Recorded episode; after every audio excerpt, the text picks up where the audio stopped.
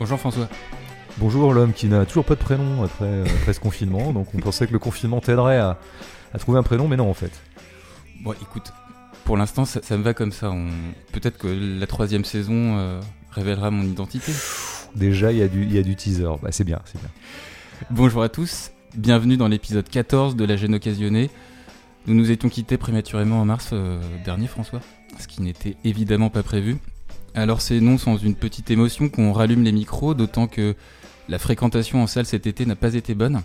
Et donc à l'instar d'un blockbuster censé relancer l'industrie, on va à notre petite échelle tenter de faire à peu près pareil, sous réserve euh, bien sûr que les conditions nous permettent. Puisqu'on va parler de vie numérique avec le Kerverne des Lépines, je te propose en introduction une réflexion. On dit que cette crise sanitaire va accélérer des évolutions déjà en cours pour ce qui nous concerne, à savoir la culture et a fortiori le cinéma. On a beaucoup parlé de sa dématérialisation, que ce soit par le biais des plateformes de streaming ou de vidéos à la demande. Qu'est-ce que t'inspire cette évolution qui nous mènerait vers une réduction du nombre de salles et euh, une hégémonie des plateformes? Alors, eh bien, le premier réflexe serait de dire ah là là, quel cauchemar. Pourquoi? Parce que notre système de cinéma, de distribution, euh, la circulation des films telle qu'elle s'est euh, organisée en France sous le régime de l'exception française serait fondamentalement menacée par euh, bon, des multichaînes nationales américaines et euh, qui s'incarneraient dans ces plateformes notamment. Bon.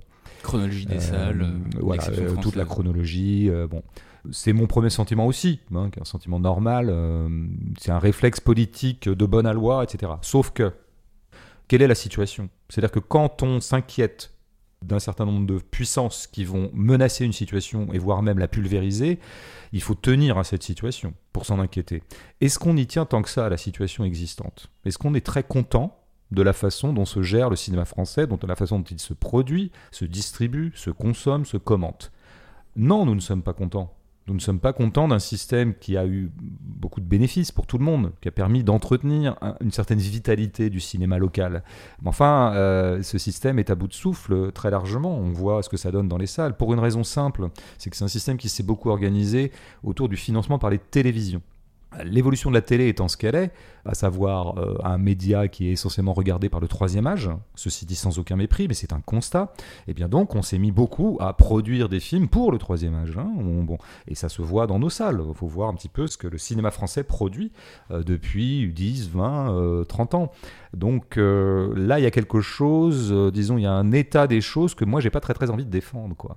Et si dans cet état des choses, les plateformes euh, et le fait qu'elles vont maintenant dominer un peu la donne, elles vont être évidemment dans les négociations avec elles, elles auront, elles auront l'ascendant, le rapport de force leur sera favorable, puisque les négociations sont, sont déjà entamées, c'est là-bas que ça va se passer. Moi, j'entrevois en tout cas à court terme un effet vertueux de ça. L'effet vertueux étant que les plateformes visent plutôt un public de 20 à 50 ans. C'est ça qu'ils veulent aller capter. Alors, ça permettrait peut-être, si les plateformes rentrent dans le, le financement du cinéma français, ce qui est en train de se négocier, ce qui n'est pas évident, mais admettons, alors ça permettrait peut-être de nouveau de faire des films pour les 20-50 ans et pas simplement pour ma maman. Hein, Mm. qui est très contente de voir plein de films qui sont faits pour elle, et je suis très content qu'elle les voit. Mm. Mais euh, moi, j'aimerais bien aussi avoir ma part de temps en temps. J'aimerais bien qu'en salle sortent des films français pour moi, pour euh, quelqu'un qui aurait mon âge, euh, certes avancé, mais pas encore complètement grabataire. Je sais qu'il y a énormément de producteurs en ce moment qui sont en train de négocier avec les plateformes, qui sont en train d'aller voir si tel film, tel scénario qui n'arrive pas à faire financer par le CNC, par les guichets régionaux et par les télés, pourrait être financé par les plateformes. Moi, ce qui m'a mis un peu la puce à l'oreille et ce qui m'a invité à passer outre mon premier réflexe politique, celui que je décrivais, c'est euh, ce qui s'est passé sur Netflix depuis un an ou deux. Bon, Netflix, il y a à boire, à manger, euh, je trouve que sur la quantité, il y a quand même pas grand-chose d'intéressant, mais enfin quand même, ils ont produit et diffusé en exclusivité un- deux films de Soderbergh, un film de Chandor, c'est-à-dire pour moi les deux meilleurs cinéastes euh, américains en activité, Mhm. avec Paul Thomas Anderson qui va bientôt faire un truc, je sais pas si c'est avec Netflix, mais en tout cas avec une plateforme. Ouais, j'ai-. Euh, J'ai vu un film des frères Cohen que j'ai trouvé vraiment formidable et je pense pas qu'ils auraient pu le produire avec les studios. Euh, il y a eu Scorsese a avec- pour moi a fait son meilleur film depuis 30 ans, qui témoigne d'une énorme liberté. D'abord parce que c'est un film où on voit des octogénaires pendant 3 heures et ça tu l'imposes pas au studio. Et deuxièmement parce que c'est un film de 3h30 extrêmement lent comme euh, Scorsese n'en avait plus fait depuis euh, très très très longtemps. Ça et d'autres trucs comme par exemple évidemment le Roma de Quaron Quaron, le film qu'il fait avec Netflix est son chef-d'œuvre et un des plus grands films euh, de la décennie. Bon, bah donc ça, ça me permet de penser, avec beaucoup de bémols, de guillemets et de précautions, que quand même, il y a peut-être quelque chose à faire dans la négociation avec les plateformes qui nous sortira du marasme qui fait que euh, dans le cinéma français, Anne Fontaine fait un film tous les deux ans. Euh, parce que c'est ça. Et, euh, et, Olivier Assayas tous les ans, et François Ozon tous les ans. C'est ça la situation. La situation, c'est qu'Alain Guiraudy a du mal à faire ses films et que Olivier Assayas n'a pas de mal à les faire. Pardon de prendre euh, Assayas comme bouc émissaire. Des, des, plateformes comme Netflix ou Amazon pourront éventuellement donner de l'argent à, Alain Guiraudy? Il faut. Ouais, bah, parce que je pense qu'il il faut négocier. Il faut négocier. Le rapport de force est défavorable, mais ça n'empêche pas de négocier quand même. Ça n'empêche pas d'arracher des trucs. Là, j'ai vu par exemple que Netflix, au mois de septembre, il passe des Godard. Bon comment dire Est-ce que ça veut dire que Netflix a envie de promouvoir le godardisme, de promouvoir un cinéma d'auteur radical? Évidemment pas, mais en tout cas, il semblerait que dans leur stratégie marketing d'affichage, ils aient envie de faire les mecs qui aideraient le cinéma d'auteur radical, puisqu'ils passent Détective, Alphaville, Le Mépris et autres Godard. Donc c'est là-dessus qu'il faut jouer. faut pas jouer sur leurs vertus, ils s'en foutent du cinéma français, les gens de Netflix. En revanche, ils s'en foutent pas de leur marketing. Si dans leur marketing, eux, ils ont envie d'envoyer des signaux comme quoi ils produisent du cinéma radical ou en tout cas du cinéma d'auteur un peu farouche, un peu singulier, un peu original et un peu en diagonale, comme Quaron a fait parce que Roma, c'est pas Gravity. Roma, c'est pas le Fils de l'homme. C'est pas, c'est, c'est un film vraiment assez austère d'ailleurs de, de Quaron. Bon, ben, je pense qu'il y a, il y a une petite fenêtre de tir là dans laquelle on peut s'engouffrer. C'est pour ça que je parle de court terme, parce que à long terme, ce deal-là ne, ne, tiendra pas. La grosse bête finira par définitivement manger la petite. Mm. Mais il me semble que la petite a quelques petites miettes à aller chercher de ce côté-là. Alors après, évidemment, ça met en danger ce qu'on a appelé la chronologie des sorties, la sortie en salle, à laquelle Les films sortent d'abord en salle avant de passer à la télé ou sur les plateformes? Ouais, bon, alors là-dessus, il y aurait plein de choses à dire. je vais, je vais pas, je vais, je suis déjà trop long, donc, mais j'ai quand même l'intuition que euh, la chronologie des médias et la sortie en salle un mercredi donné, pour l'instant, elle profite qu'au gros. Puisque qu'est-ce qui se passe en gros? Avec l'afflux dans les salles, le cinéma un peu marginal, un peu minoritaire, qui est un peu plus, euh, qui a un peu plus de mal à s'imposer, bien sûr, qui a moins de visibilité, bon bah je veux dire, se retrouve laminé au bout d'une semaine. Donc qu'est-ce qu'on en a à foutre, nous les indépendants, en tout cas les gens qui aimons le cinéma qu'on va appeler indépendant pour aller vite?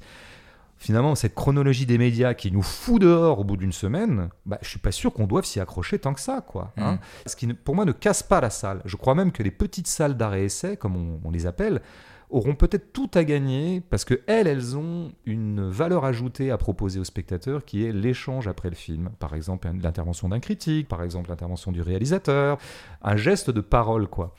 Ce qui sautera, à mon avis, c'est le, maillon moyen de la distribution ou de l'exploitation de l'exploitation surtout.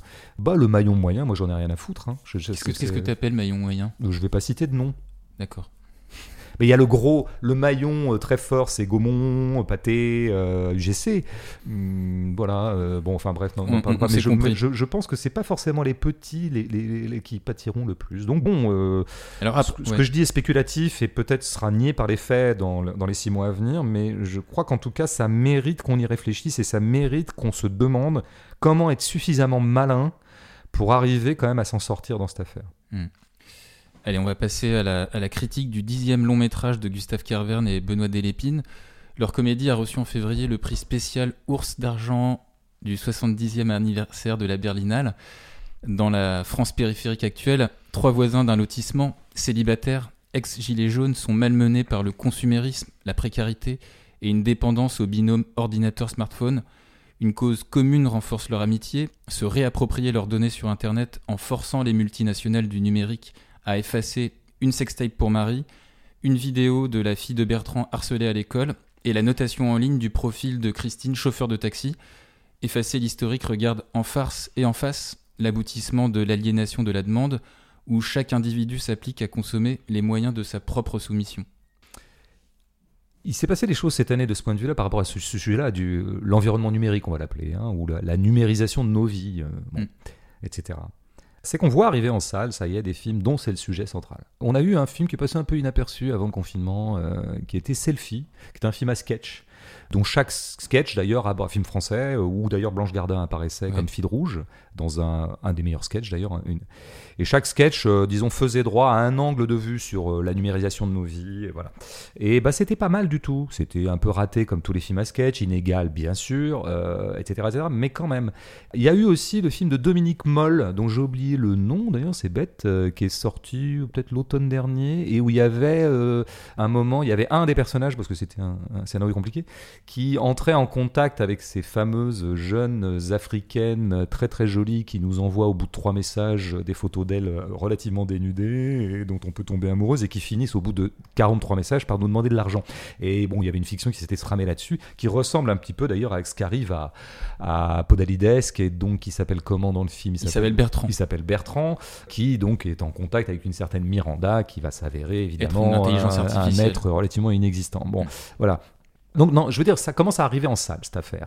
Et je crois que non seulement ça arrive, évidemment, exemplairement, euh, une série, la seule qui est regardable pour moi, euh, que j'ai découverte récemment et qui est une bonne série dans la mesure où elle n'est pas une série, puisqu'elle fonctionne sur l'unitaire, qui est Black Mirror.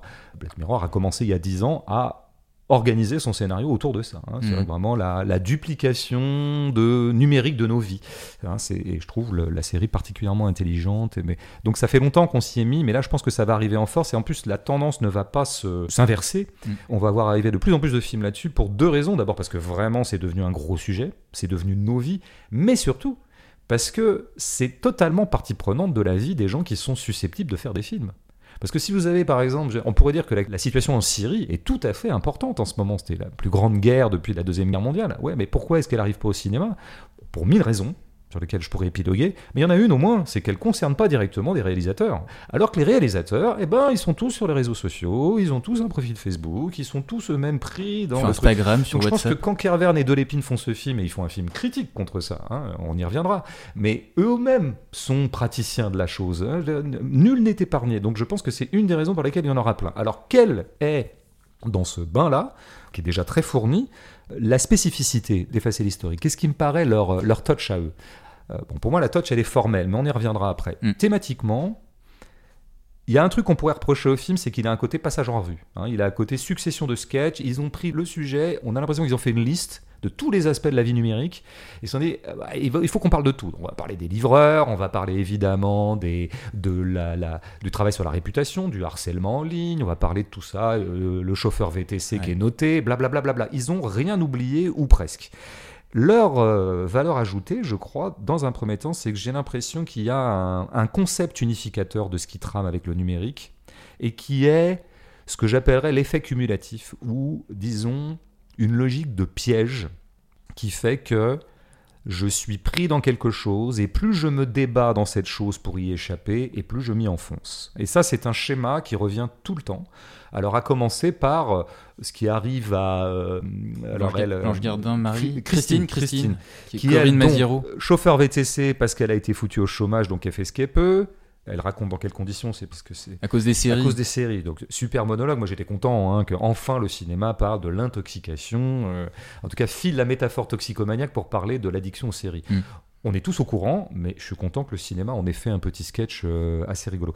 Mais donc elle se retrouve à chauffeur BTC et donc elle, a, elle, elle est mal notée, parce qu'évidemment elle est notée par hmm. les clients. Une étoile. Elle est mal notée. Et elle dit un truc très simple qu'on sait tous, mais quel est le schéma Pour avoir plus d'étoiles, il faudrait que je fasse plus de courses. Mais comme j'ai qu'une étoile, je n'ai pas de course à faire, puisque évidemment les, clients vont. Mm. Bon.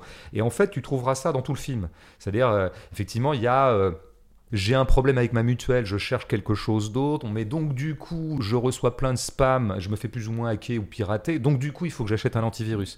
Autre exemple, je veux sortir de la consommation, dit euh, Christine aussi, il y en a marre de la surconsommation, dit Corinne Massiero avec son bagou impayable, inimitable. Et donc, du coup, qu'est-ce qu'elle fait? Ben, Elle fait elle-même les trucs. Euh, elle fait elle-même son Tamara, euh, son Taramas, euh, voilà, etc. Sauf qu'elle achète, du coup, les machines. Donc, pour échapper à la surconsommation, elle surconsomme.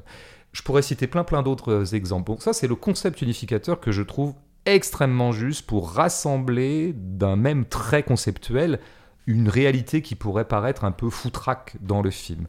Mais surtout, leur vraie valeur ajoutée, c'est que ce schéma-là, de piège à double tranchant, de piège qui devient le carré de lui-même en quelque sorte.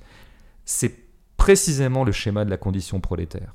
Et c'est là qu'on retrouve que Kerven et, Delépine sont des gauchistes et qu'ils se sont emparés du thème numérique comme Selfie, le film que je mentionnais tout à l'heure, ne faisait pas du tout parce qu'ils n'avaient pas, les auteurs à mon avis n'avaient pas le même tempérament euh, politique que Carver et Delépine. C'est que cet effet cumulatif de la loose, c'est typiquement la condition prolétaire je suis né dans un milieu prolo, donc forcément je suis mauvais à l'école, à quelques exceptions près. Puisque je suis mauvais à l'école, j'hérite d'un métier que j'ai pas choisi, qui est souvent un métier de merde où je me fais surexploiter. Métier mal payé, puisque le métier est mal payé, je me retrouve mal logé, et puisque je me retrouve mal logé, je me retrouve dans un quartier qui est relativement insécurisé, où il peut m'arriver beaucoup plus de, euh, par exemple, je peux, euh, je beaucoup plus sujet à l'agression, aux maladies, on l'a bien vu pendant le Covid, la fameuse première ligne, etc. Donc ça, c'est la condition prolétaire. Et donc, ce qui est très peu dit dans le commentaire euh, autour du film, je trouve, tout le monde dit à juste titre que c'est un film sur le numérique, et t'as bien fait de commencer par là. Mais c'est aussi un film qui parle de choses qui sont pas directement la chose numérique. C'est le fait qu'il y ait des bureaux de poste qui ferment, le fait que précisément les mutuelles nous embrouillent, le fait que, bah oui, euh, il y a des chômeurs qui sont obligés d'accepter des emplois euh, de merde où ils font surexploiter, par exemple chauffeur VTC, mais aussi euh, Faire le ménage chez quelqu'un Oui, qui, aide à qui fait, qui domicile, fait des etc. aides à domicile. Oui, on trouvera. Donc en fait, ils ont réussi, avec leur grand talent de captation du contemporain et leur, leur finesse d'analyse politique, à faire le joint entre le paysage euh, numérique de nos vies et le paysage social. C'est un sujet social, le numérique. C'est comme ça qu'ils le prennent. Et c'est pour ça que définitivement la, la pseudo-différence entre le sociétal et le, et le social est, euh, on, on dira volontiers que le, l'imprégnation numérique est un sujet sociétal, alors que les licenciements euh, et les plans sociaux, c'est un sujet social. Mais non, tout ça est absolument lié. Il n'y a que des sujets sociaux. Je trouve que c'est quand même la grande réussite politique et thématique euh, du film d'avoir créé ce joint. Sur l'esthétique du film, on- abordera après les idées de cadrage, de mise en scène des réalisateurs. Mais d'abord donc l'écriture des dialogues et cet humour que les critiques, mais aussi les auteurs eux-mêmes qualifient d'absurde. On s'écoute l'un des teasers du film et j'en reparle après. Crédit à la consommation. Mot de passe, mot de passe, mot de passe. PIN, PUC, SIM. Je suis bombardé de spam, j'ai même un virus sur mon ordi. Du coup, j'étais obligé d'acheter un antivirus gratuit à 14 euros par mois. Non, mais je sais, c'est une arnaque. Bah oui. Mais je vais appeler le, le numéro vert surtaxé demain. Alors dans la scène qu'on vient d'entendre, au début où Bertrand dit à Marie « Je suis bombardé de spam, du coup j'ai acheté un antivirus gratuit à 14 euros par mois », l'absurdité c'est bien sûr la gratuité payante en mensualité pour ne rien gâcher. Dans la même scène, 5 secondes plus tard, on a entendu Marie désabusée par sa mutuelle dire, je la cite, « Je vais appeler le numéro vert surtaxé », sachant qu'un numéro vert est, gratuit normalement. En fait, pour la majorité des gags du film, on peut choisir soit d'en pleurer, soit d'en rire en pleurer parce que malgré toute la force comique qui se dégage des sketchs, les personnages sont quand même pris dans une grande précarité. Je finis sur ce dernier exemple. On rit et on déplore la charge de travail du livreur Amazon joué par Benoît Poulvorde. On rit et on déplore encore plus la situation lorsque le café se renverse sur son bon de commande et qu'il est accablé par le fait que son employeur pourrait se rendre compte qu'il a pris une pause avec un client. Est-ce que dans cette approche absurde, comique, il n'y a pas là une forme de justesse par rapport à la vie, dans le sens où toute situation, aussi pénible soit-elle, contient à la fois sa part euh, de tragique et de comique?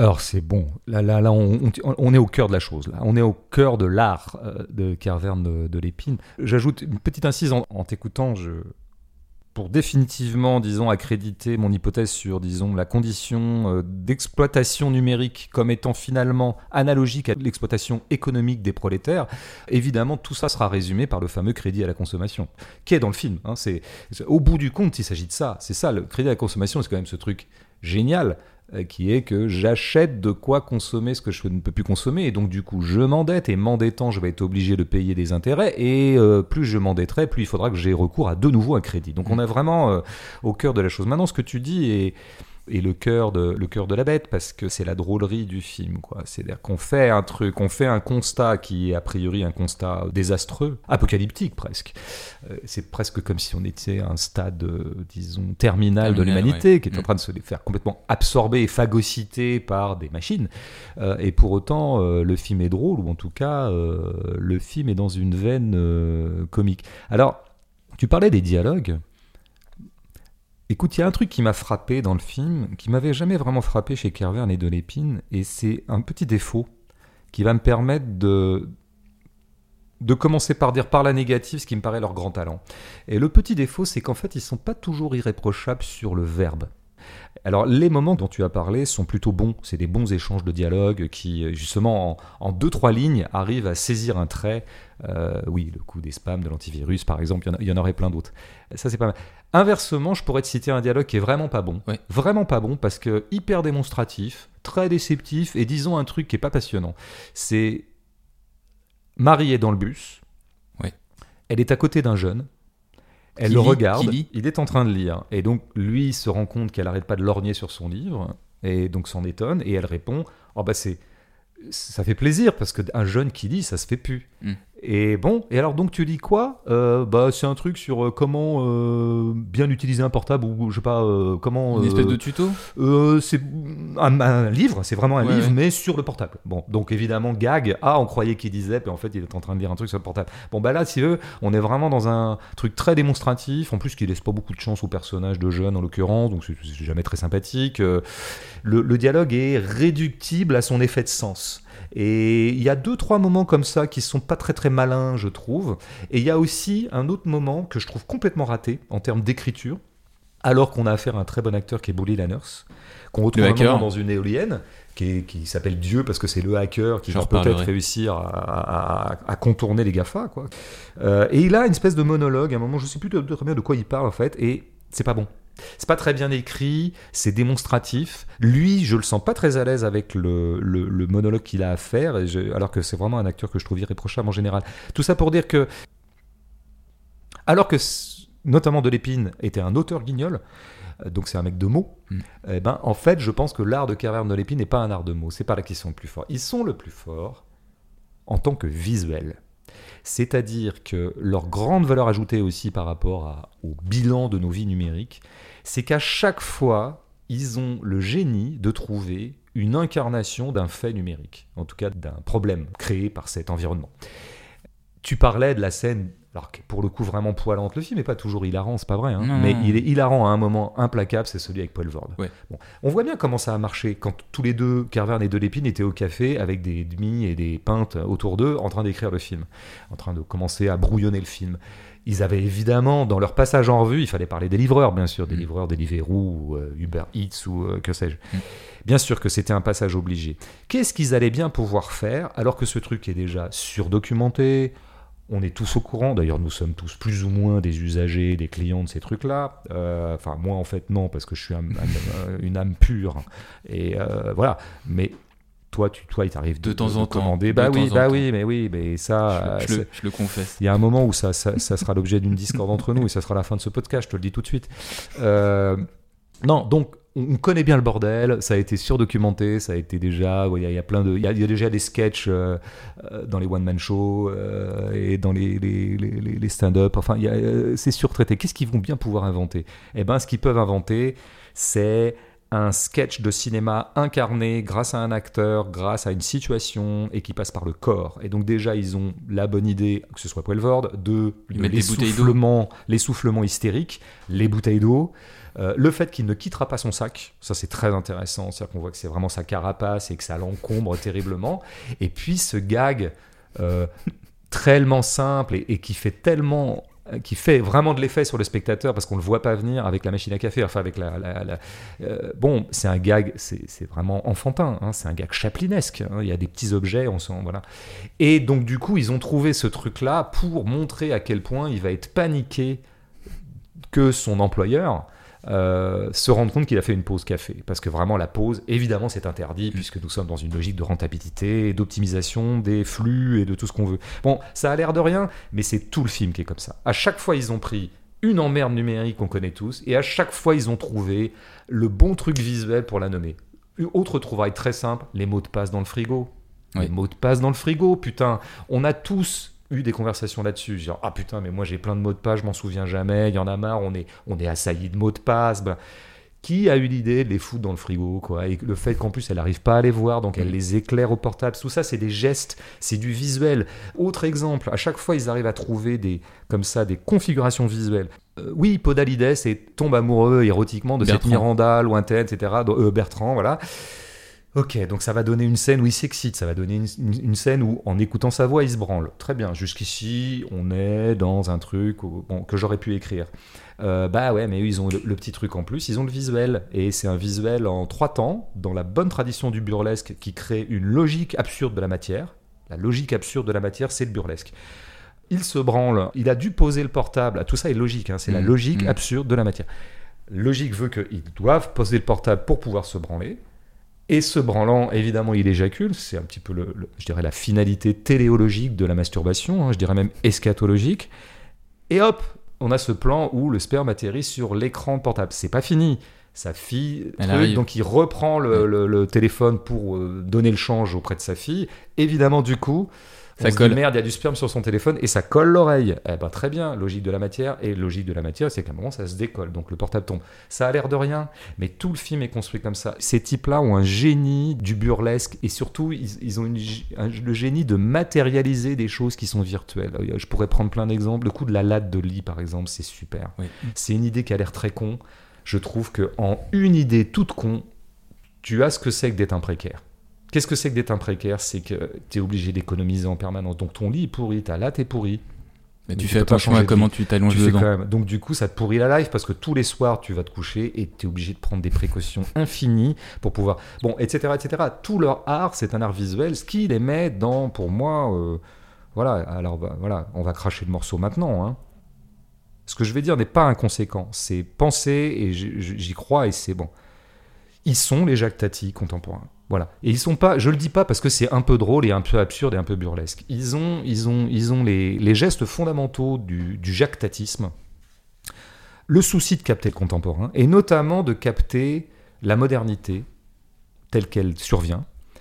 Parce que c'est quoi la modernité? C'est toujours étrange la modernité quand ça débarque. On peut dire que c'est des objets qu'on n'aime pas, on peut les réprouver, on peut les critiquer, mais il y a d'abord l'idée que c'est étrange. Tiens, il y avait avant il n'y avait pas de portable, maintenant il y en a. C'est étrange. Donc Tati s'étonnait. Tati qui était d'ailleurs un monsieur qui venait d'un ancien temps pratiquement. Donc quand, quand il voit arriver euh, les maisons technologisées, il fait mon oncle et il s'en étonne. Mm. Il s'étonne de ce truc-là. Il est un peu perplexe quoi.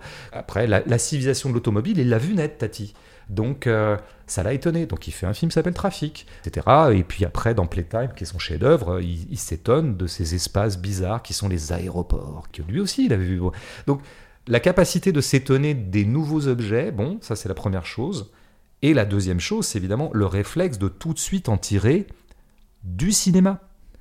Évidemment, d'avoir un cerveau qui est un cerveau droit qui vous dit je vais critiquer tout ça parce que je trouve que c'est en train de submerger l'humanité.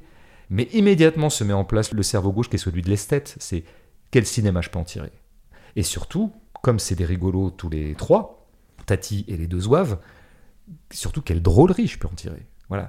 Donc on peut dire que le film est critique. Évidemment, il est critique. Et Tati, on s'est beaucoup demandé si euh, il aimait ou pas la modernité. Je pense qu'il avait une perplexité vaguement réactionnaire par rapport à tout ça. Il avait peut-être pas tort, hein, d'ailleurs. Les faits lui donnent raison. Il y a un côté anti-moderne aussi chez Tati. Mais quand même, au bout du compte, ce qui occupait son art sur le tournage, c'était d'abord d'en tirer du gag, et notamment d'en tirer du burlesque. Et ben là, avec Kerverne et Delépine, et c'est pas d'hier, hein, c'est, euh, je trouve que ça culmine un petit peu avec ce film. Mais c'était déjà le cas dans ce qui, pour moi, est leur chef-d'œuvre, qui est Le Grand Soir. Et c'était dans le cas dans leur film précédent qui était super et qui s'appelait I Feel Good, où ils ont quand même cette capacité toujours à aller tirer de la modernité, y compris la plus envahissante et la plus flippante qui soit, matière à drôlerie et de drôlerie qui passe par le visuel. C'est ça qui est important, c'est vraiment de la drôlerie de cinéma, ce qui en fait des, euh, on pourrait dire un peu des cinéastes. Oui, mais c'est une belle transition avec ce que je vais, ce que je vais aborder. mais C'est c'est vrai que Là, on retrouve nos automatismes, et Ouais. comme si c'était rien, comme si, si le dernier podcast c'était hier. Bah, moi, je te, je te retrouve là parce que là, je te, je te sens bien, euh, bien en forme hein, quand même. bah, c'est quand j'aime les films que je suis que je suis pas mauvais. Et là, j'aime, non, c'est fort et je pense qu'ils sont importants ces mecs. Ouais, ouais. ouais. Et euh, la créativité du film maintenant, elle passe aussi quand même, euh, aussi et surtout par une esthétique assez recherchée dans le choix des plans, de cadrage, de mise en scène. Tu parlais de cinéaste, je crois qu'on a, c'est vraiment le cas parce que ça me semble ne pas avoir été suffisamment souligné pour tout un tas de raisons qui seraient peut-être liées au fait qu'on mette systématiquement en exergue d'abord le propos du film, ensuite le côté loufoque et potage des réalisateurs avec en arrière-fond de pensée l'univers grolandais qui les a rendus célèbres. Univers grolandais qui lui-même est malgré tout la manifestation, euh, me semble-t-il, d'un geste artistique parfois assez proche du surréalisme ou du dadaïsme dans l'esprit et l'exécution. Alors je vais m'en tenir à une séquence et un plan. si on prend la séquence où les trois personnages partent à la recherche de Dieu, le hacker Bully Lanners, censé euh, les aider à effacer leur historique, ils prennent la voiture, pas n'importe quelle voiture, une ancienne américaine de collection. Mmh. Ils débarquent dans des champs de blé au milieu desquels sont disséminées des éoliennes. Et donc si on fait la somme de ces éléments, tu as donc dans un même plan une voiture euh, que je viens de décrire, les champs de blé, les éoliennes, l'une d'entre elles étant la maison du hacker, parce qu'après tout, un hacker, on aurait très bien pu euh, le mettre dans un appart en ville. Tout ça, ça fait ressortir une inventivité euh, surréaliste. Dans une interview, Benoît Delpine le confirme puisqu'il dit qu'il y a dans cette séquence un parallèle assumé avec l'imaginaire de Don Quichotte, les moulins à vent et de ce côté un peu vain de la quête des trois personnages. Alors je finis avec ce plan fixe. On est chez Bertrand, dans son salon. Au premier plan, Marie avec une bière et son smartphone. À l'arrière-plan, Bertrand en train de cuisiner. Et au milieu du plan, à gauche, la fille de Bertrand rivée sur l'écran de son portable, dissimulée derrière un verre euh, avec un, liquide dedans, ce qui a pour effet de la rendre floue, manière de signifier que tous sont ensemble physiquement, mais que chacun est dans sa bulle. Ici, ce qui est intéressant, c'est aussi cette expérience de cinéma par rapport à la taille de l'écran, ce qu'on pourrait appeler des plans ouverts, des plans fixes qui laissent libre cours à la pensée du spectateur et à la circulation de son regard dans un plan. Qu'est-ce que tu dirais de ces intentions de réalisation? Ah, mais euh, écoutez, en forme aussi. Hein. J'ai envie de dire, mais qu'est-ce qui nous prend? Qu'est-ce qui nous arrive? Moi, je me souviens d'une époque assez récente où on n'avait pas de talent. Donc, euh, je sais pas, peut-être qu'en fait, on a chopé le virus et qu'il nous, il nous a. Bon, une espèce de transmutation. Bref. Euh, je voudrais revenir sur un truc, tu sais, tu hmm. dis, ouais, c'est vrai, hein, quand t'entends beaucoup de commentaires sur, la, sur le film, parce qu'il est très commenté. Puis d'abord, c'est un succès, donc c'est cool, hein, ça, part bien, c'est chouette. Euh, très peu de commentaires formels. Je recommande pour ça le, la, critique des Inrecuptibles, qui est, qui est plutôt élogieuse, hein, qui est plutôt, voilà, vraiment, tu sors de la critique, tu peux pas du tout savoir à quoi ça ressemble le film, quoi. C'est bon, euh, espèce de truc. Bon, je dirais pas l'auteur, euh, je dirais juste son nom Morin et son prénom euh, Jean-Baptiste. non, c'est fort, vraiment. Ou alors j'ai entendu carrément l'inverse. J'ai entendu une discussion entre critiques, l'un disant que ce film, rien ne passait par la forme, donc il n'y avait pas de forme pratiquement. En tout cas, rien ne passait par la forme. Moi, je pense que tout passe par la forme, donc c'est vrai que j'ai une petite discorde, j'ai envie de mmh, dire, comme entre le noir et le blanc. Et ou alors euh, l'autre disant euh, la forme est vraiment minimale et hyper simple. Euh, voilà, c'est-à-dire que c'est un film qui a une, dans une espèce d'absence de forme, quoi, d'absence de mise en scène ou d'absence de bon.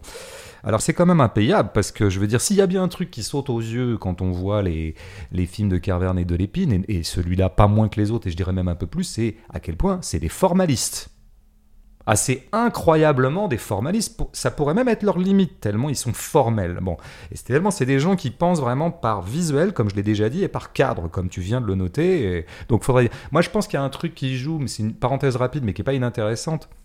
De l'épine, il vient des Guignols, il vient, tous les deux, ils viennent de Groland, enfin voilà, c'est des anarcho-machins qui viennent un peu, on sait pas d'où, c'est un peu des potaches. Bon, tout ça, c'est fait, ça fait qu'ils n'ont pas le profil artiste. Hmm. Ils n'ont pas le profil artiste, donc on les prend pas au sérieux comme cinéastes en fait. Ça fait très longtemps qu'on suit, ils sont là quand même depuis 15 ans maintenant, ils font des films régulièrement, avec un vrai, vrai beau niveau moyen, mais moi, le premier d'ailleurs, alors que vraiment je tiens leur film pour un chef-d'œuvre, Le Grand Soir, et puis à peu près tous les autres comme vraiment des, films qui à chaque fois m'impressionnent, ben, je, ne les mets pas spontanément dans mes top listes, tu vois, de cinéastes français. Et c'est bien dommage, parce que c'est comme si moi-même j'avais intégré une espèce de conception de l'artiste complètement archaïque et bidon, à savoir que finalement, ça serait pas des cinéastes, ça serait des rigolos qui, à un moment, se sont emparés de l'outil cinéma pour faire d'un film, puis finalement, ça a marché pour eux, et tant mm. mieux, sur la crédibilité Canal+, qu'ils avaient emmagasiné euh, dans un premier temps. Donc, je pense que c'est un des éléments qui fait qu'on les sous-estime, on les délégitime, et qu'on ne, les prend pas comme des cinéastes, et donc on ne va pas faire attention à la forme. Alors que franchement, encore une fois, elle pète à la gueule. Alors cette forme, tu l'as très bien écrite, mais il faut reprendre les choses à zéro. Moi, ce qui m'a toujours frappé chez eux, c'est ce que je pourrais appeler le talent du décor, mais qu'il faudrait plutôt appeler le talent du repérage. Et c'est quoi le talent du repérage? Ben, Tu sais, c'est quand même, ça part du principe que le réel nous offre de l'art. De l'art en barre. Simplement, il faut savoir le regarder. Il y a des choses qui sont préconstituées et qui sont de l'art. Et qui offrent un décor au cinéma. D'ailleurs, le cinéma, il fonctionne beaucoup par studio, par décor artificiel la réinvention numérique du, du réel. Enfin, il a quand même beaucoup fonctionné. Il a beaucoup tiré ses propres beautés et ses propres puissances de choses qui étaient préexistantes. Mm. C'est-à-dire que quand, quand tu filmes, je sais pas, des vagues, par exemple, il n'y a rien de plus beau que le mouvement des vagues, il n'y a rien de plus fascinant que le mouvement des vagues. Cette espèce d'énergie euh, reconduite à l'infini. Quand tu filmes ça, merci la mer, merci l'écume, merci l'énergie, merci le vent. Donc voilà, c'est quand même beaucoup ça, l'art cinématographique. Bah eux, ils sont à fond dedans. Ils ont construit, par exemple, Le Grand Soir, pourquoi c'est très fort, entre autres choses. Ça fait longtemps qu'on est tous fascinés par les zones commerciales qui sont aux abords des villes. Ça fait longtemps qu'on on peste tous contre. On dit, on a enlaidi notre, ce qui est très vrai. hein, c'est vraiment un désastre d'aménagement du territoire ou plutôt de destruction du territoire et de- d'enlaidissement des vies des gens et notamment des pauvres. Mais qui en a vraiment tiré quelque chose cinématographiquement? Carverne et de l'épine dans ce film-là. Extraordinaire. Je veux dire, vraiment, ils, ils ont tiré alors du burlesque, de la drôlerie, de l'émotion aussi, de ces espaces euh, euh, qui sont laids et qui au cinéma deviennent non pas beaux, mais cinématographiques. Euh, il y avait un autre film, le précédent, avait ce coup de génie de départ qui est très simple. Il y a un truc qui, qui existe, s'appelle les villages Emmaüs. Eux, ils se sont baladés dedans, ils ont dû se retrouver dans un village Emmaüs, comme il y en a pas mal. Et, voilà, voilà un espace de cinéma. Donc ils construisaient 80% de leurs films dedans. Peut-être un peu moins parce qu'à un moment le, le film se barrait à l'étranger.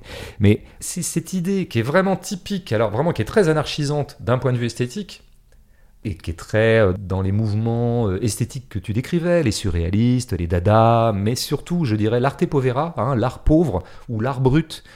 Tout ça étant pas pareil, mais un petit peu de la même, euh, le même état d'esprit esthétique, à savoir que le réel nous fournit de l'art. Quoi. Alors après, il, y a, il faut le configurer, il faut le disposer. C'est une question de disposition. Et là, notre ami Duchamp euh, est, le, maître en la matière. Bon, urinoir, bam, je- ready-made, c'est des ready-made, c'est déjà prêt. Eh ben, les villages Emmaüs étaient déjà prêts. Et ben là, c'est pareil, quoi. Euh, les éoliennes, c'est déjà prêt. Alors, on, est, on, est, on, a tous, on est tous passés en TGV, on a vu des éoliennes, et on en a discuté. Un, est-ce que c'est beau? Deux, est-ce que c'est laid Trois, est-ce que c'est utile? Quatre, est-ce qu'on les garde? On a tous discuté de ça. Mm. Et on s'est tous dit plein de trucs. Qui a eu l'idée d'en faire une scène de cinéma? Qui a eu l'idée d'imaginer un personnage qui serait dans l'éolienne? Mm. Pierre Verne et de l'épine, Mm. les amis. Personne d'autre, hein. je veux dire, c'est vraiment du talent d'observation, de captation, de, de- et, et c'est de l'art pauvre parce que les éoliennes, ils les ont pas payées, ils Ouais. ont pas, ils ont pas eu à les reconstruire, euh, ils ont peut-être eu à payer une un petit dédommagement à je sais pas qui est responsable de l'espace éolien, mais enfin de- du périmètre où il y en a. Donc voilà, ça c'est quand même leur truc. On part du décor naturel, voilà. Là, ils le font avec les lotissements, par exemple. Le lotissement est un cadre naturel, je- en tout cas préétabli, ready-made, et ils vont en tirer des plans. Et on voit bien que dans leur mise en scène, leur obsession, hein, à chaque fois qu'ils pensent un cadre, à chaque fois qu'ils pensent une scène, ils se demandent toujours, c'est des géographes avant d'être des narrateurs. C'est-à-dire que dès qu'ils ont un plan narratif à faire, parce que le personnage doit avancer dans son histoire, ils se demandent toujours, est-ce qu'on pourrait pas en profiter pour montrer quelque chose, pour attraper quelque chose dans le plan au passage? Par exemple, Bertrand téléphone à Miranda, commence un peu à chauffer. Et lui, il va en fait à la poste, parce qu'il a un truc à aller choper à la Mm. poste, Mm. il s'apercevra qu'en fait le bureau de poste est fermé, il fait de... Bon, il y a un plan à faire, il y a un plan où il est au, téléphone et il va vers la poste. Ben, on va en profiter pour montrer des magasins fermés. Euh, C'est une espèce de galerie, euh, genre France périphérique, c'est-à-dire les, les petits commerces de proximité complètement déglingués, etc. Blanche Gardin, a, elle aussi est au téléphone. En fait, je pense qu'ils ont dû se dire aussi qu'ils auraient beaucoup de scènes de téléphone et que donc euh, ça allait peut-être être un peu austère. Elle est au téléphone, je sais plus avec qui à ce moment-là. Eh ben, on va en profiter pour montrer le lotissement. Mm. Bon. Mais comment tu fais quand tu dois filmer quelqu'un en train de téléphoner et entendre sa conversation? Parce que ça fait avancer l'histoire et ça fait avancer la thématique. Comment tu fais pour, dans le même temps, choper le lotissement? Eh ben, il y a une solution très simple, hein, qui est presque de bon sens géométrique, qui s'appelle le plan large. Le plan large Eh oui C'est-à-dire que quand tu fais un plan large, tu attrapes plus de trucs, quoi. Et donc, c'est d'abord des cinéastes du plan large, euh, ou semi-large, comme d'ailleurs Tati, hein, qui élargissait le plan euh, dès qu'il pouvait. Et après, tu as ce que tu disais, toi. Il y a une autre stratégie pour capturer un maximum de choses dans le plan, pour essayer d'attraper toujours plus de choses. C'est ce que tu as décrit, c'est la profondeur de champ. Profondeur de champ, c'est con à dire. hein. Donc j'élargis mon plan et je l'approfondis. Et donc c'est le beau plan que tu as décrit, qui est en trois espaces, là. euh, voilà, très bien. Il y en a plein d'autres. hein. Quand euh, Blanche Gardin est en train de parler avec l'Américain qui la drague au café, Ouais. Euh, et il va l'embrouiller, après il va la ramener chez elle, euh, chez, chez lui, etc. On est donc euh, on est en Californie, mais on est à San Francisco. Silicon Valley, hein. Oui, la Silicon Valley. C'est Palo Alto. Ouais, bah, tu, tu- bah, t'es C'est. Cupertino, le siège d'Apple. Ouais, toi, tu- c'est un peu là que tu as voulu bosser, c'est pour ça que tu connais quoi. C'est un peu tes... bon. Euh, bon, bah là c'est pareil, tu as de la profondeur. Hein. Ils sont au premier plan sur le comptoir. Tu vois au deuxième plan les consommateurs, et d'ailleurs tu peux, tu peux voir que, tiens, bizarre, c'est café américain ils boivent tous du vin. Et non pas de la bière. bon.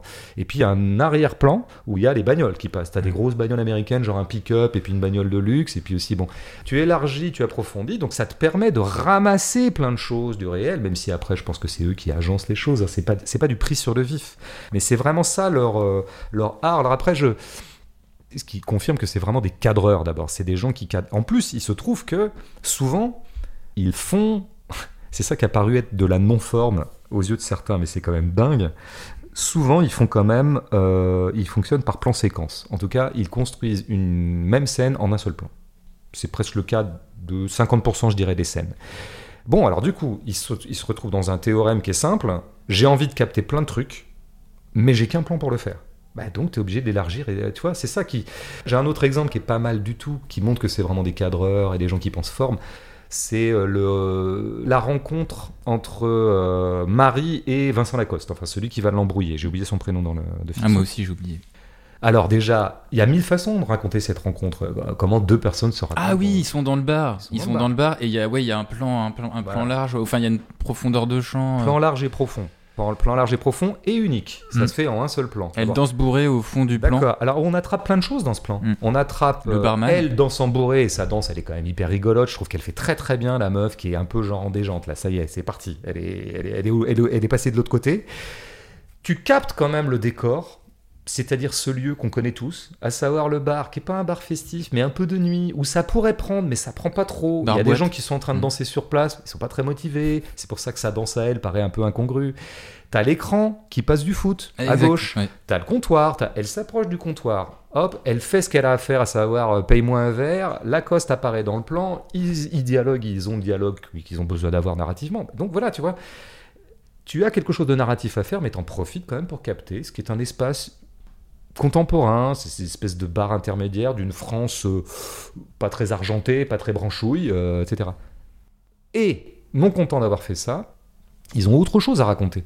La scène où ils se retrouvent tous les deux, puisqu'entre-temps, Lacoste lui a fait savoir qu'il la faisait chanter, parce qu'il l'a filmé. voilà.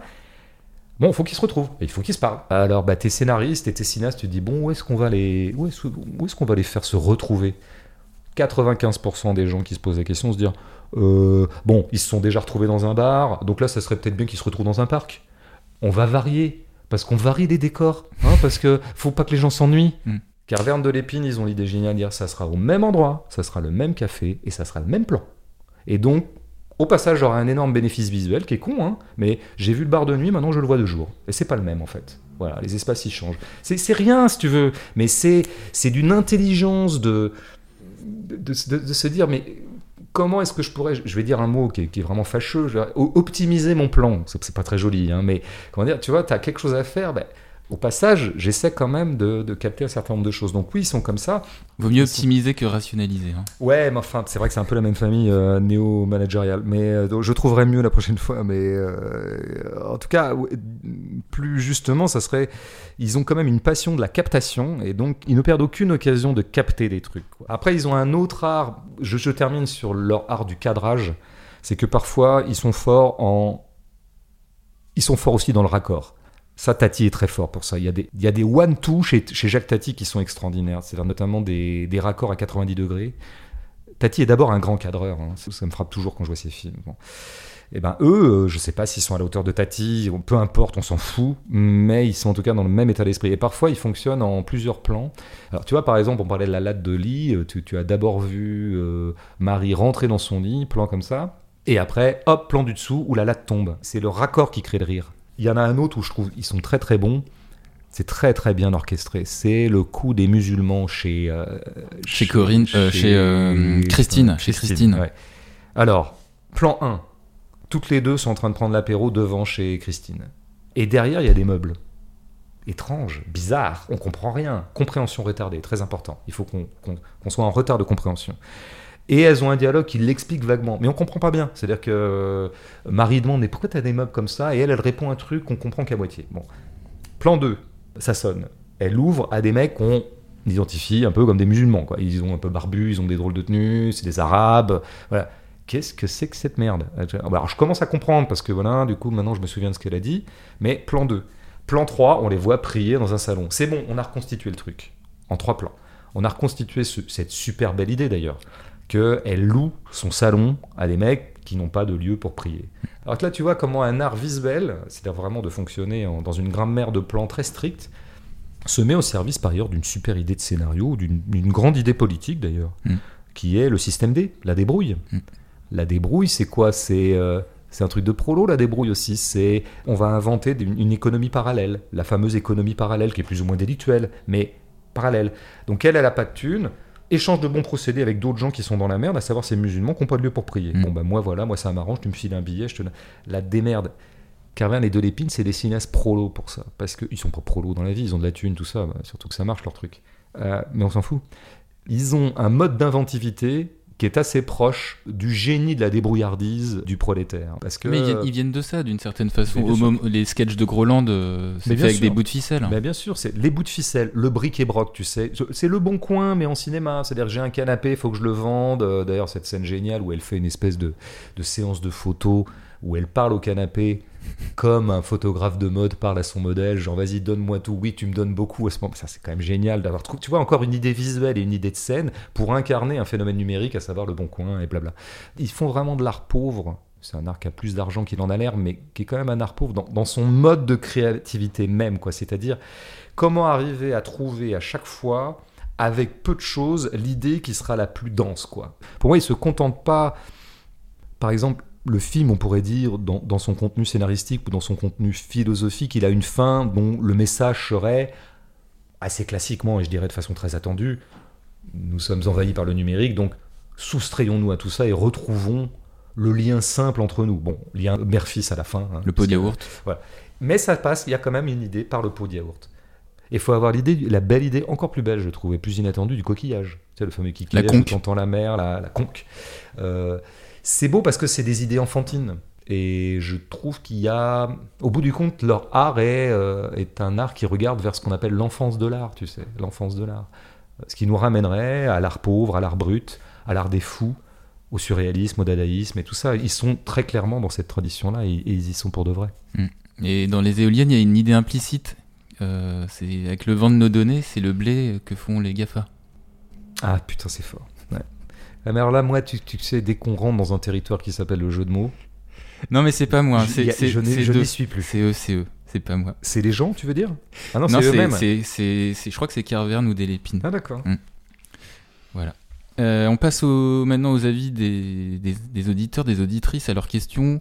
Alors pour ceux qui découvrent le podcast, je rappelle qu'en fin d'émission, tout un chacun peut t'interpeller sur les réseaux, poser une question, une remarque, et puis tu y réponds. Mhm. Alors première, euh, première question, première remarque de Nathan sur la pertinence du choix de la pellicule pour l'image. Dans les faits, je ne sais pas s'ils, sont ré- s'ils ont réellement tourné en pellicule ou si c'est un effet de post-production très réussi. Mais les images baves, brutes, vives, elles parviennent parfaitement, nous dit-il, à donner de la chaleur, de la consistance aux personnages et contrastent très bien avec la déshumanisation à laquelle ils sont confrontés. Ouais, c'est, je suis super content d'entendre ça parce que j'entendais aussi un critique dire Oh là là, mais il y a quand même une grande contradiction dans ce film, c'est qu'il nous parle du numérique et, et c'est même pas tourné en numérique. Et vraiment, je me disais, mais c'est typiquement le genre, d'argument- le genre d'argument qui est réversible. Tu peux très bien dire l'inverse, tu peux dire, mais au contraire, c'est très cohérent. Des gens qui veulent nous faire sortir du numérique, hein, qui disent effacer l'historique, effacer le numérique, sortons de ces vies-là. D'ailleurs, le, le titre est super parce qu'il est ambivalent aussi, parce que le libéralisme ne cesse de vouloir qu'on efface l'historique, c'est-à-dire qu'on efface l'histoire, Mm. qu'on efface, euh, qu'on efface la temporalité, l'histoire de l'humanité. telle. Il veut inventer une espèce de pur présent, une pure amnésie euh, générale. Donc le, titre est, a une très belle ambivalence, je trouve. Mais oui, donc tu peux très bien dire qu'au contraire, c'est très cohérent de euh, film qui promeut le fait qu'on se distancie par rapport à tous ces objets soit tourné en pellicule. Enfin, tu vois. Moi, en tout cas, ce que j'en tire, c'est que le grain, il est un peu cracra. Mm. Ça, ça nous fait un, un grain non seulement de pellicule, mais qui est, qui est crado, quoi, qui est, qui est un peu, un peu neigeux. L'image est un peu embrouillée, je dirais. Et, Euh, euh, Lux Chessel, il disait dans l'IB que ça a été tourné en 16 mm en Ouais. basse définition, comme un acte de résistance à la haute définition. Oui, ben voilà, donc comme quoi ça, on peut vraiment le tenir, comme au contraire parfaitement cohérent avec leur positionnement politique. Donc moi, je serais plutôt sur la, comme souvent d'ailleurs, sur, euh, sur la ligne de Chessel. En tout cas, moi, ce que je vois, c'est que l'effet que ça me fait, c'est que c'est des gens qui ne croient pas que l'art euh, passe par euh, la beauté limpide des plans. Parce que la beauté limpide des plans, je veux dire, c'est à la portée de tout le monde.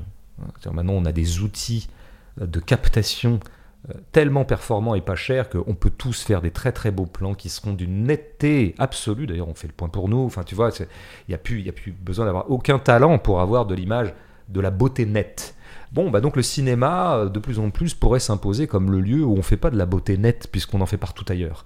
Donc moi j'aime bien l'idée que euh, qu'il fasse un film pauvre, en tout cas promouvant une certaine pauvreté, développant un certain art pauvre et une façon, une inventivité propre à la pauvreté, qui se dote aussi d'une image qui a l'air un peu pauvre, qui a l'air un peu crado, quoi. Mm. Ce qui n'empêche pas du tout, au contraire, à mon avis, toute leur puissance esthétique se joue dans ce qu'on a dit. Non pas le grain de l'image, non pas la qualité visuelle au sens plastique du terme, mais euh, le fait de penser visuellement et le, le fait de penser par cadre. Voilà, par cadre. C'est des cadreurs. Alors, question d'Émilie, l'illustration assez systématique et soulignée de l'idée reçue qui serait les pauvres sont pauvres parce qu'ils achètent des choses inutiles et cèdent aux injonctions consommatrices qu'on leur assène, c'est peut-être un peu court, même si la machine à Tarama nous fait sourire, si on ajoute le personnage euh, Rebot, fraudeur décomplexé, ça fait quand même pas mal penser aux sorties de la droite sur la prime de rentrée qui serait employée pour acheter des smartphones. En gros, est-ce qu'il n'aurait pas cédé au clicheton? s'interroge notre auditrice. Ça, c'est toujours une grande question, c'est comment, comment filmer les pauvres. Et, et c'est marrant parce qu'à chaque fois qu'il y a des pauvres dans un, dans un film, alors là, c'est pas des pauvres d'ailleurs, c'est plutôt des gilets jaunes, vraiment au sens euh, stéréotypal du terme, savoir ça serait plutôt de la classe moyenne précarisée. Parce que, voilà. Mais ils sont, ils, ont- ils sont dans un devenir pauvre très engagé, euh, on, on peut dire. Mm. D'ailleurs, c'est intéressant parce que le personnage de Marie, elle dit qu'elle n'a jamais travaillé et, et elle, elle est, elle est prolétarisée par son divorce. Ça, c'est très intéressant. Je trouve que là, ils ont touché un truc qu'on avait beaucoup vu d'ailleurs pendant les Gilets jaunes aussi. Tu sais, les femmes seules. C'est là que- qu'est advenue sur la place publique la question des femmes euh, célibataires, les femmes seules, les femmes qui élèvent leurs enfants tout seuls, toutes seules, etc. Vieille question qu'on connaît bien, mais il se trouve que à ce moment-là, ça avait euh, accédé à une sorte de visibilité euh, majoritaire. Bon, bah, le film attrape ça aussi. Après, il y a toujours cette question, dès qu'il y a des prolos dans un film, il y a toujours cette question de savoir si on n'est pas un peu méprisant avec eux, si on n'est pas dans le cliché du pauvre. C'est bon. Est-il vrai ou non que beaucoup de pauvres sont acculés à avoir recours au crédit à la consommation? C'est vrai ou c'est pas vrai? C'est ça qu'il faut se demander. Il faut pas se demander si c'est condescendant ou pas condescendant, parce que ça, c'est, je dirais, des procès d'intention au sens strict. En tout cas, une espèce de spéculation sur ce que pourrait être l'intention morale des auteurs. Donc, la question de la justesse me paraît euh, prioritaire. Je crois que c'est très très juste, quoi. Puis après, euh, bon, puisqu'on est dans des procès d'intention et puisqu'on est en train de d'avoir un débat byzantin sur ce qui se passe dans le fort intérieur des auteurs euh, au moment où ils filment des pauvres de cette façon-là, en tout cas où ils les fictionnent de cette façon-là. Bon, bah dans ce cas-là, il faut ramener le dossier Carverne de l'épine, quoi. Quels sont leurs faits d'armes dans le domaine? Il me semble que l'empathie ou la confraternité, voire même euh, la communauté d'esprit que Carverne et Delépine peuvent avoir par rapport à une certaine France précarisée n'est plus à démontrer. Mm. Hein, je pense que et pour moi c'est pas un paradoxe, c'est-à-dire que plus tu te sens, ça je l'avais déjà dit à propos de Merci Patron. euh, Certains, De François certains Ruffin. reprochaient à Ruffin d'être condescendant avec les clures, et c'était totalement inversé le truc. C'est que plus tu te sens proche des classes populaires, plus tu es d'ailleurs habitué à compagnonner avec elles, euh, pour des raisons X ou Y, plus évidemment tu te permets la vanne. Moins tu prends de précautions. Il n'y a rien de, qui signale plus le bourgeois devant un pauvre que les immenses précautions qu'il fait pour ne pas passer pour condescendant. Je veux pas accuser notre questionneuse, euh, dont j'ai oublié le nom, d'être une bourgeoise condescendante. J'ai j'ai l'impression qu'elle ne l'est pas du tout. Mais d'une certaine manière, euh, je pense que la fraternité prolétarienne euh, consiste non pas à s'inquiéter euh, du mépris qu'on aurait pour les pauvres quand on les filme, qu'à s'inquiéter des trésors d'habileté que déploie la bourgeoisie et le cinéma bourgeois pour surtout mm, dissimuler le mépris profond qu'il a pour les pauvres. Hmm. Allez, une dernière question, euh, une dernière remarque sur la composition narrative. Dali indique que les trois portraits sont aussi trois problématiques, trois situations qui convergent vers un passé. Je m'interroge sur le sens de cette construction qui obtient le tout et son contraire, une forme de rythme en essoufflement, une dilution absurde jubilatoire, un sentiment d'à peu près, nous dit-elle, mimant l'ennui de cette banlieue poétique. Est-ce une esthétique ou un raté? Ça, c'est une question sophistiquée. euh, si... Ce que je peux dire déjà, c'est il me semble que ce film tient très très bien sur son récit. Je le trouve euh, parce que évidemment euh, la menace c'était succession de sketchs, juxtaposition de sketchs, juxtaposition de petites notations rigolotes et burlesques sur le contemporain. Or, c'est pas ça. Ils s'en sont très très bien sortis, je trouve, pour trouver une ligne narrative, notamment au personnage de Marie, qui est le personnage central en fait. Tout ça coule très très bien parce que ça s'enchaîne très très bien. Elle, elle est dans une espèce de déchéance, à la fois affective et sociale, les deux étant évidemment intriqués, euh, parce que voilà, son fils lui échappe. euh, elle est au bord de la folie, elle est au bord du border, quoi. au bord du border. Elle est alcoolique, elle est alco- bon. Et par un effet d'entraînement, elle rechute toujours dans ses pires démons, et donc elle se fait draguer par un mec, et donc du coup, elle baise en, euh, en écoutant du bignou, et elle s'en rend pas compte, et voilà, elle se retrouve euh, dans la merde. Mm. La façon dont c'est écrit reproduit très très bien justement la, la loi de Murphy qui est attachée à chaque prolo, à savoir les, les merdes en cascade, quoi. Une merde en appelant l'autre. Et donc je trouve le récit autour de Marie parfaitement cohérent. Jusqu'à son terme, qui est le moment où elle réagit, et c'est quand même un pitch génial d'avoir dit Marie contre les GAFA. C'est super quoi, c'est super d'avoir l'idée et l'audace scénaristique et euh, cinématographique de dire et Blanche Gardin irait à Los Angeles quoi. Et je sais pas comment ils ont filmé là-bas, s'il y a des plans volés, Euh, ouais, ouais, pas, ouais, ça parce que, parce que euh, il y a, je crois que le, le- le siège d'Apple est en fait le musée du Louvre euh, à Lens. Ça c'est sûr. Ah d'accord, oui, ok. Donc oui, il y a du pipeau. Il y a du pipeau, mais pas que, j'ai l'impression. J'ai l'impression qu'il y a quand même un ou deux plans qui ont été tournés ouais, là-bas. je enfin, peut-être qu'après c'est complètement fabriqué. En tout cas, ça reste une ligne narrative très très intéressante parce qu'on se l'est tous dit. Ça crée un schéma narratif qui résume assez bien notre sentiment euh, devant cette affaire-là. C'est qu'il faudrait qu'on s'oppose aux GAFA. Il faudrait qu'on s'oppose aux monstres, quoi. Or, nous sommes évidemment tout petits. Évidemment, nous ne pouvons rien faire. Et là, ça reviendrait à l'esprit de la question qui a été posée, à savoir le, oui, je pense qu'il y a un petit effet d'épuisement dans le- les, les 20 dernières minutes, mais qui est tout à fait au diapason de, du caractère pathétique, vain et donc burlesque en in fine de ces petits bonshommes de chair qui vont s'affronter à un mastodonte totalement abstrait, euh, purement euh, technologisé. Donc il fallait que ça fasse pchit. Le risque étant que le film fasse un peu pchit lui-même. Et oui, le film fait un peu pchit lui-même. C'est même pas qu'il est déceptif, c'est qu'il est, euh, leur grande démarche de partir à Los Angeles et l'autre en Irlande se termine en jus de boudin. ils s'écrasent comme des merdes. Donc le, le- le film aussi s'écrase comme des merdes, mais je trouve que du coup c'est à mettre plutôt au crédit de sa cohérence. Mm. Merci François d'avoir euh, effacé l'historique de ces mois sans critique.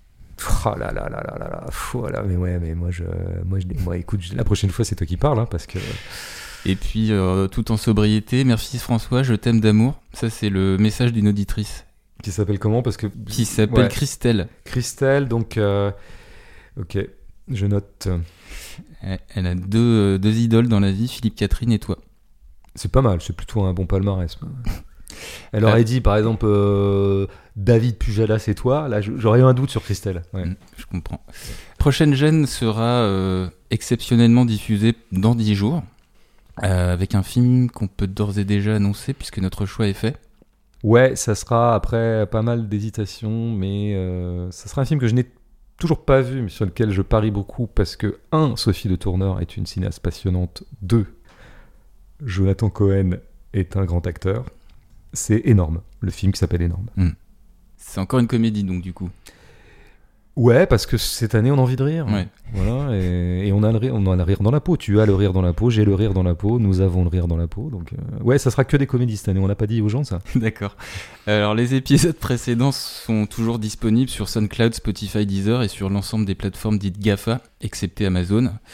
À bientôt sur les réseaux et sur le blogodo de François. Salut Salut à toi.